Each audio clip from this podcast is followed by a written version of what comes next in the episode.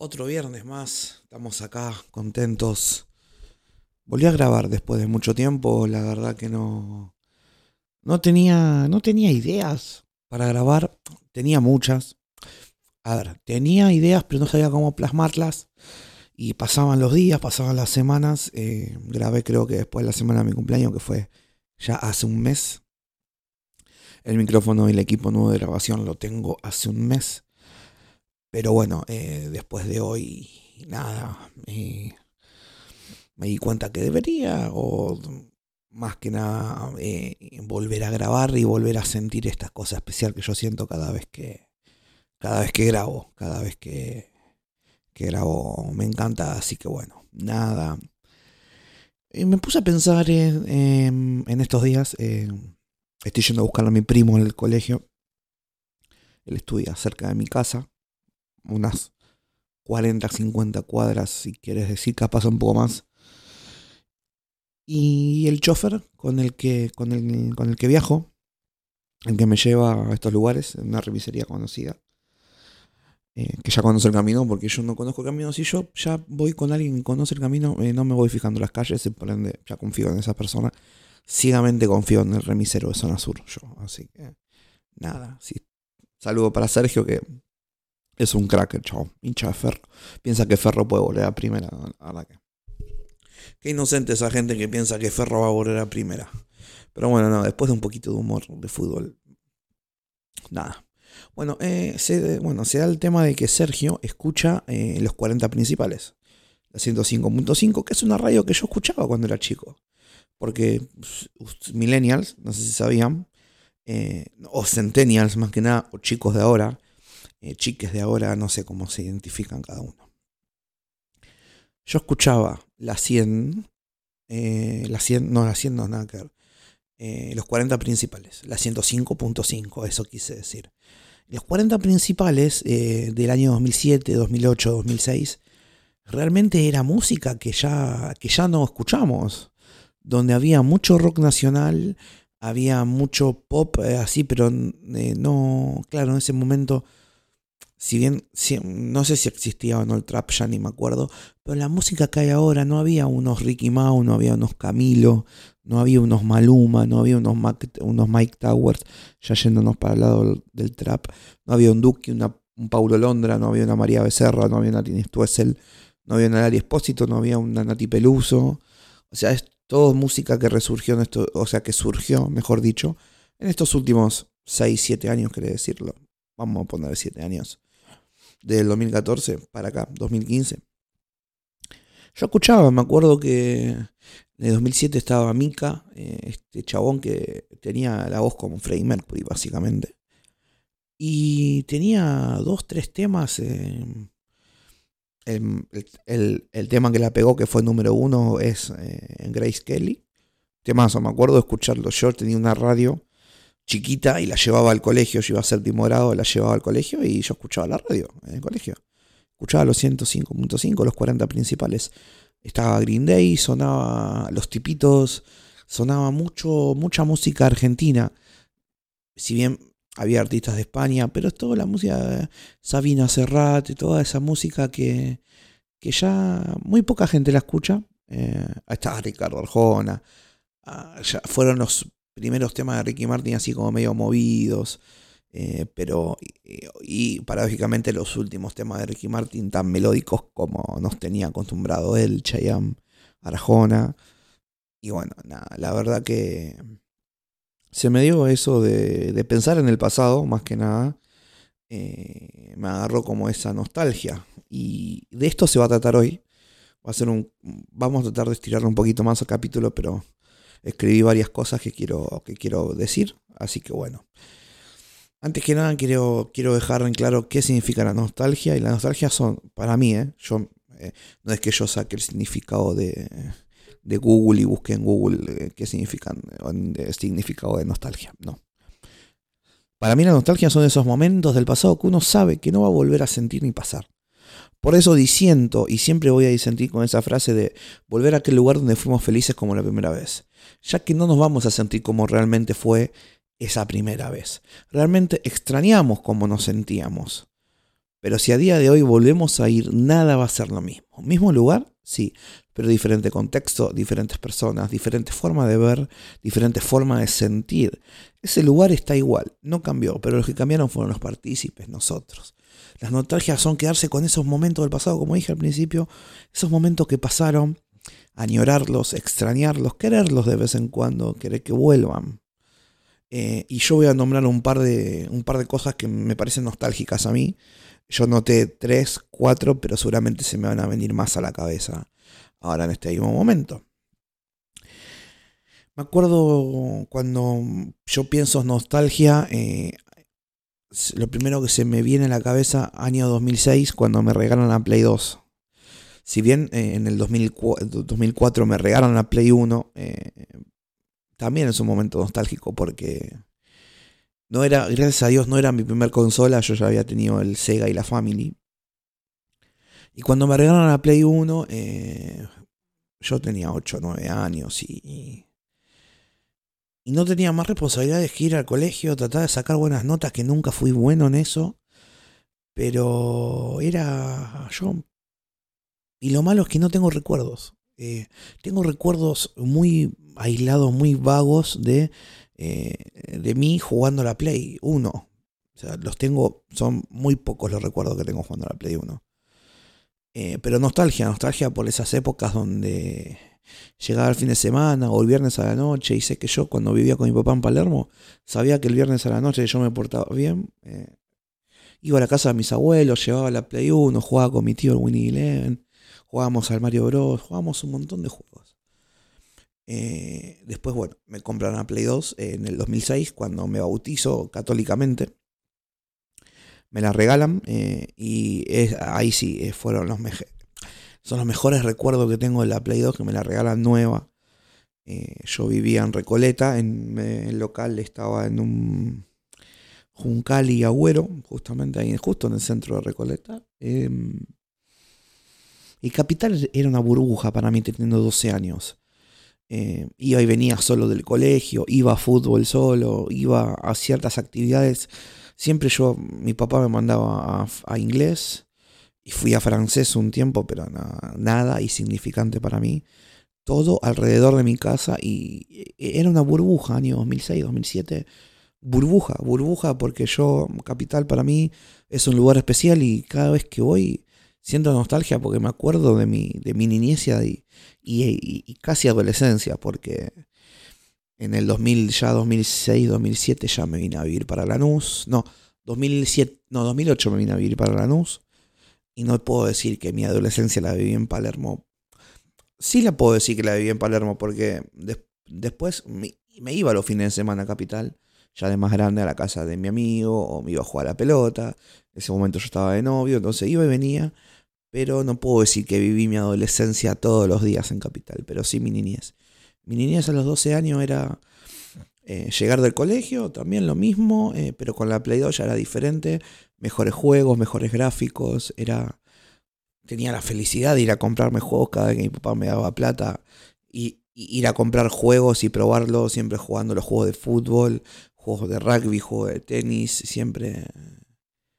Eh, nada, me acuerdo, me acuerdo de esas niñas, de esos días donde mi papá trabajaba, tenía una granja, una granja, una pollería ahí en Recoleta y lo mismo, yo llevaba la Play, mi papá tenía la tele en el negocio, yo la llevaba y jugaba, me acuerdo de jugar al P6, cómo desgasté ese juego, pero es impresionante, cómo lo desgasté, lo gasté, ya no sabía, eh, me tuve que comprar el mismo juego tres, cuatro veces porque las cosas que viví con eso es impresionante, o sea, no yo tenía mis hermanos, pero no compartía porque a ellos no les llamaba la atención, capaz, o se aburrían, pero yo sí le daba duro y parejo. Así que eso, esos son los primeros recuerdos de nostalgia que tengo eh, jugando a la Play. Eh, eh, felices. Íbamos yo llevaba la Play a la casa de mis amigos porque ellos o no la tenían o, sí, no sé. Pero yo me acuerdo de ir a la casa de un pibe en particular que él no tenía la Play. que no, o sea, no era un pibe humilde, vivía en pleno Recoleta, pero em, antes eh, no se medía las cosas. O antes los chicos de 12, 13 años Eh, yo viví en una época de esa edad que no, que no nos medíamos en, en cosas materiales. A nosotros no nos importaba, nosotros nos juntábamos a jugar igual. Íbamos a la casa de nuestros compañeros de colegio y, y no nos importaba realmente qué tenía o qué dejaba de tener.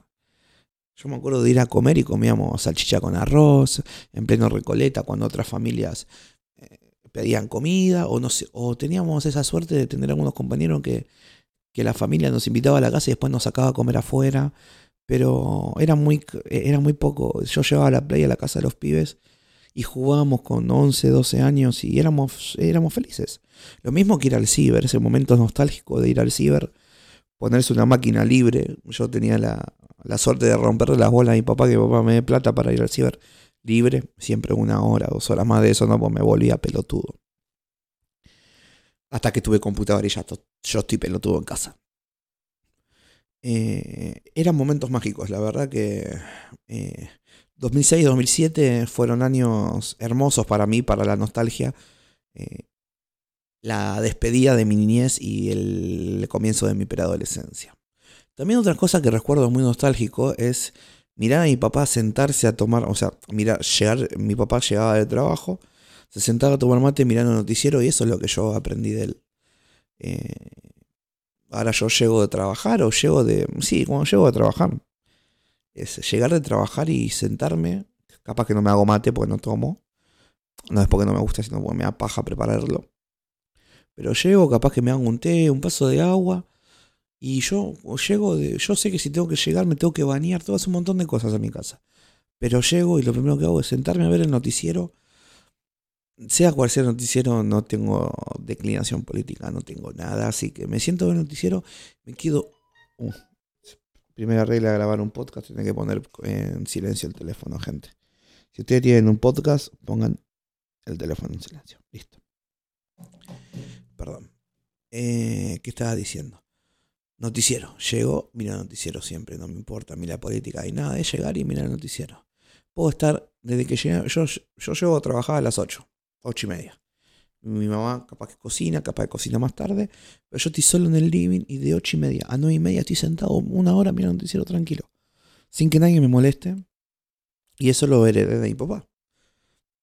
Otra cosa que me agarró nostalgia es cuando yo tenía nueve años y llegaba del colegio, bueno, ya como lo dije antes, yo llegaba del colegio, capaz yo iba a la mañana, quería almorzar, eh, después de almorzar miraba los parinos mágicos, miraba dibujitos, o me iba a jugar a la Play directamente, eh, todos los días de semana, o cuando tenía fútbol me quedaba en la plaza jugando a la pelota, yo salía del colegio y tenía fútbol.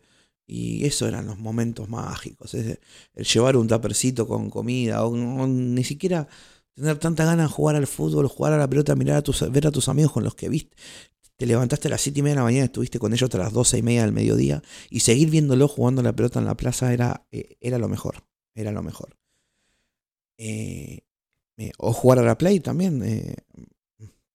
cuando yo llegaba de la primaria, capaz que un día no quería nada, o sea, estaba lloviendo o algo y si no pintaba dormir siesta, jugaba a la play. Jugaba toda la tarde, 3, 4 horas, jugaba. Siempre al mismo juego, nunca lo cambiaba. Ya de más grande, tipo 14, 15 años, yo ya viviendo acá en Lanús, pero me iba, no, no tenía amigos en Lanús y me iba para Capital. Juntarnos con mis amigos en, en esos momentos, y no te voy a decir que ya, nos, ya no son amigos, pero las amistades cuando uno es eh, menor o cuando es más chico, yo creo que las valora un poco más. Juntarnos con mis amigos en la Plaza de las Heras y jugar todo el maldito sábado. Yo me, yo me, yo me iba de Lanús a las 10 de la mañana y volvía a las 9, 10 de la noche. 12 horas en capital. Y capaz me quedaba en, yo, yo me llevaba ropa porque sabía, o, o, me quedaba en la casa de mi papá antes que se vaya del país. Yo me, yo me quedaba en la casa de él. O me quedaba en la casa de un amigo mío y me quedaba ahí y después el domingo volvía solo. Pero si no, jugar todo el sábado, ir a tomar 37 después. Eh, Jugábamos todo el sábado. Después de jugar la pelota, ir al chino a tomar una gaseosa y juntarnos a hablar. Hablábamos de. En ese momento teníamos 13, 14 años, no sé, hablábamos de videojuegos, de Dragon Ball Z. Cosas nostálgicas. Para mí eso, eso es hermoso. eh, más posterior a la noche, o sea, más entrada a la noche en Capital si yo me quedaba, juntarnos a caminar por Avenida Santa Fe, íbamos al shopping, eh, teníamos, teníamos unos conocidos que andaban en, bicicletas, eran bikers, eran skaters, y nos juntábamos ahí en Arenales y Coronel Díaz a, a escuchar rap o a seguir jugando la pelota en, plena avenida, eh, o también ahí está la Plaza Medrano, que también nos íbamos a jugar a la pelota ahí. Eran dos de la mañana, con 15 años podíamos ir, caminábamos, no pasaba nada. Era algo hermoso, hermoso era. Eh, yo me acuerdo de vivir, yo vivía en un bosque muy contento, ¿no? Me acuerdo que em, en, una época de mi vida yo vivía en eh, Charcas y Godoy Cruz, que eso es Palermo Hollywood. Para los que ubiquen, o sea, para los que conozcan, es cerca de Plaza Italia. Me acuerdo que los fines de semana, literal, eh, jugábamos a la pelota en la calle en Capital. Ustedes están pensando, ustedes estarán pensando, hey, pero Matías, ¿en serio jugaban a la pelota en Capital? ¿Se podía cortar la, calle? Y nosotros la cortábamos. O sea, nosotros la cortábamos de verdad. Poníamos. Uh, igual una época que Charca la estaban arreglando, me parece, no sé. poníamos los buzos y jugábamos. Eh a dos cuadras de Avenida Santa Fe a la pelota. Teníamos los vecinos ahí, los pibes ahí sobre Charca, vivíamos enfrente, teníamos chicos de nuestra edad, íbamos a las casas, escuchábamos, eh, íbamos a escuchar CDs de música, o sea, poníamos los CDs en los equipos y, íbamos a escuchar música, jugábamos a la play, después nos cruzábamos de vereda y ya está, listo, estábamos, era hermoso, pleno Palermo como si fuera provincia. Y la verdad que esos recuerdos son nostálgicos y se extrañan. Y a veces yo pienso que duelen, eh, para mí, ¿no? Eh, capaz que los demás también lo sienten, pero no lo dicen, no se animan a decirlo.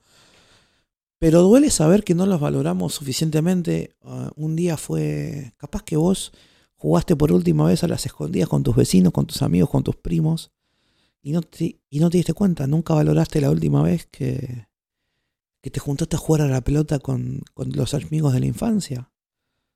Eh, ¿O cuándo fue esa última vez que te, que te pusiste a jugar a la Play 2 con alguien que ya no ves?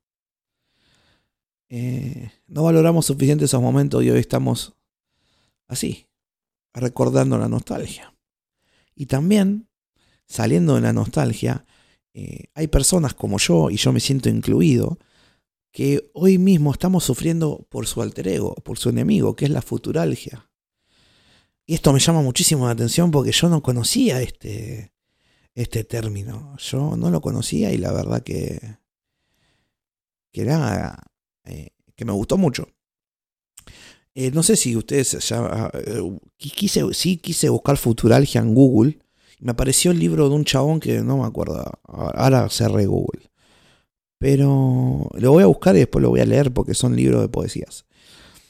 Eh, lo que yo entiendo por futuralgia, me tuve que ver un video de Farik Diek, que lo recomiendo un montón, mexicano, genial. Está en Spotify, está en YouTube, escúchenlo, que no tiene pérdida de tiempo.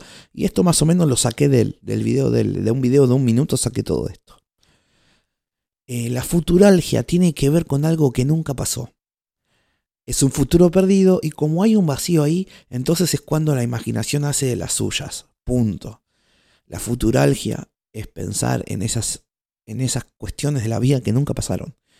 Ya sé, ya sabe, ya sea porque no decidiste bien o no te decidiste avanzar, eh, tuviste miedo. Entonces cuando ahí sale el famoso que hubiera pasado sí.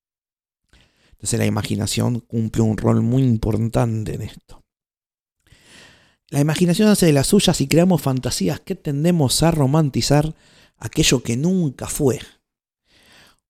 O sea, te pones a pensar, yo me pongo a pensar y, y, ahora yo lo voy a decir.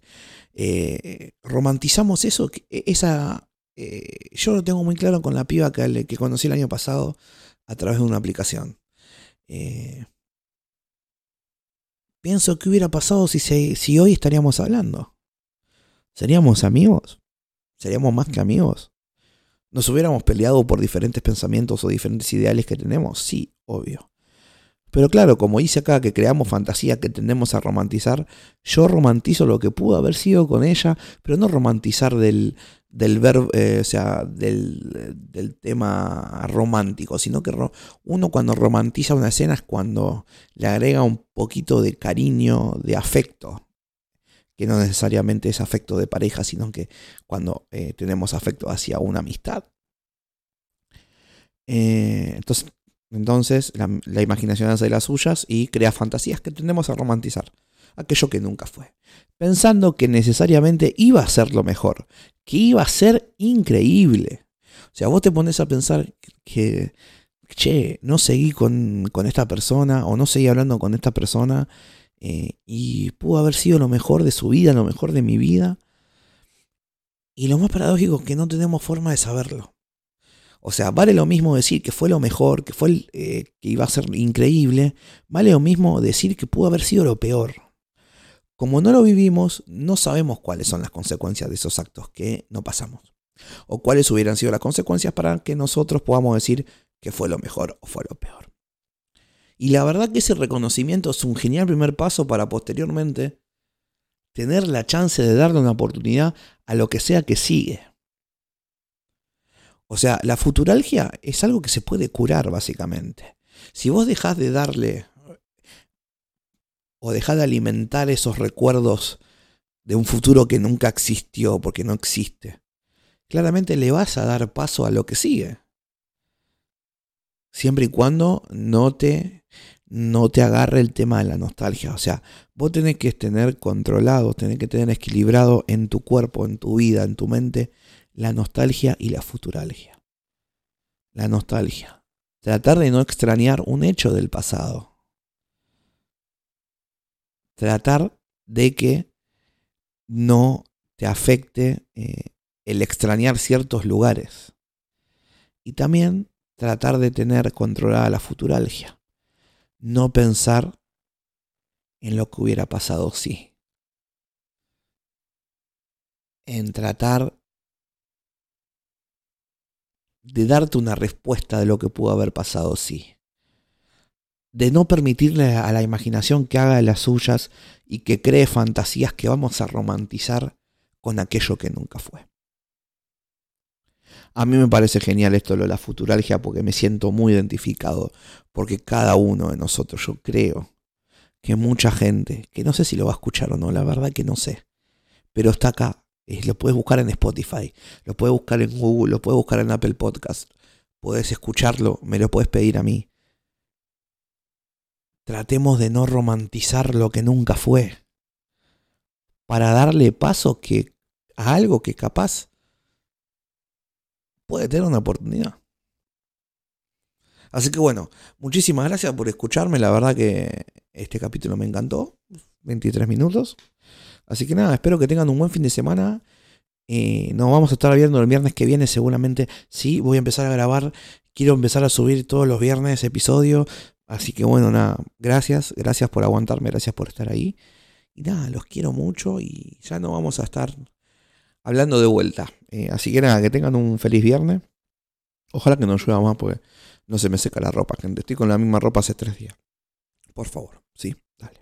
Bueno, muchísimas gracias, gente. Que tengan una linda noche, un buen viernes, un buen fin de semana. Vayan a votar, hagan cumplir su derecho cívico como persona, porque por algo tenemos el voto, gente. Vayan y voten. Voten con conciencia. No voy a decir más nada porque este no es un espacio político. Así que nada, muchísimas gracias, gente, y que tengan una, una linda noche. Lo voy a repetir de vuelta mil veces. Abríguense, vayan a votar, cuídense. Y nada más, nos veremos el próximo viernes. Hasta luego.